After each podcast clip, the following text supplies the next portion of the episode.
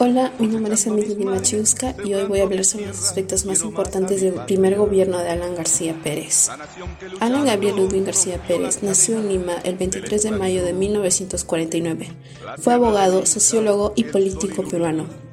Fue presidente del Perú en dos mandatos no consecutivos, de 1985 a 1990 y de 2006 a 2011. Él era parte de una nueva generación de políticos y contaba con su gran habilidad oratoria. Elecciones de 1985. El 14 de abril se impuso con un 52% de los votos, ganándole a Alfonso Barrantes Vingán, quien había renunciado a la segunda vuelta, convirtiendo a Alan García como el presidente más joven de la historia de la República. ¿Qué ofreció en su gobierno? Alan García en su mensaje a la nación anunció medidas anticorrupción, la reorganización de las fuerzas policiales, la eliminación de exoneraciones tributarias a las compañías petroleras que operaban en el, en el país y la formación de una comisión de paz para iniciar una amnistía. Aspecto económico. Alan García Pérez aplicó una política económica heterodoxa, es decir, apartada de los lineamientos de las políticas liberales del FMI, Fondo Monetario Internacional, e incentivó la expansión de la producción interna y el consumo. Ante la devaluación monetaria del sol, se cambia a una nueva moneda, el INTI. Se impuso una tasa oficial de cambio para el dólar. Esto generó un mercado paralelo informal de cambio del dólar se subsidiaron los productos de primera necesidad y se incrementó el sueldo a través de la emisión de billetes, la maquinita, lo cual generó un déficit y luego la hiperinflación. Se decidió que para pagar la deuda externa solo se iba a destinar el 10% de nuestra exportación anual, debido a lo cual el FMI y el Banco Mundial pasaron a considerar al Perú como un país inelegible, es decir, no era un país sujeto a préstamos.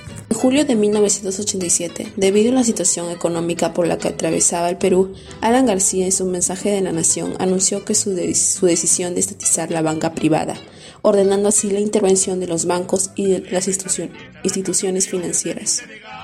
En julio de 1987, debido a la situación económica por la que atravesaba el país, Alan García en su mensaje a la Nación anunció su decisión de estatizar la banca privada, ordenando así la intervención de los bancos y las instituciones financieras. Los banqueros iniciaron una lucha legal como acciones de amparo para defender sus bancos. Todas las acciones de amparo fueron ganadas, por lo que no se expropió ningún banco. Se agotaron las divisas del Banco Central de Reserva, generando una hiperinflación de 4.641%, además de la devaluación del INTI.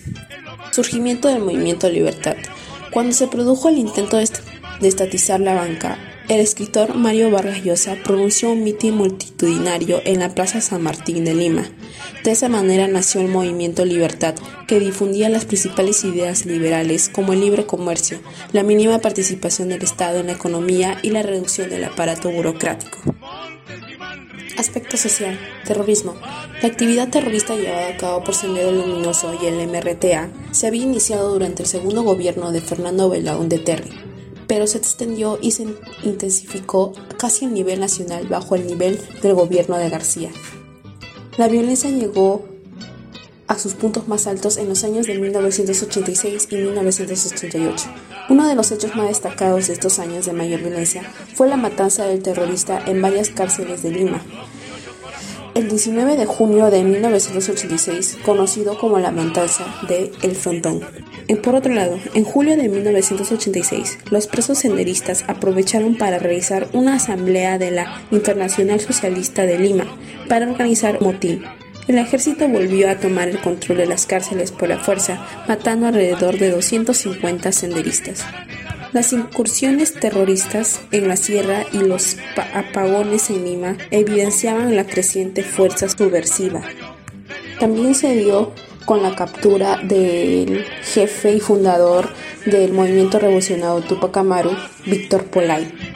Obras. La crisis económica motivó que no se realizaran grandes obras de infraestructura física, pero sí se continuaron varias iniciadas en gobiernos anteriores, siendo algunas terminadas en la central hidroeléctrica de Charcani, Arequipa. Asimismo, se inició la construcción del tren eléctrico de Lima. Sin embargo, tras invertirse grandes sumas de dinero, las obras fueron paralizadas sin haberse culminado. Gracias.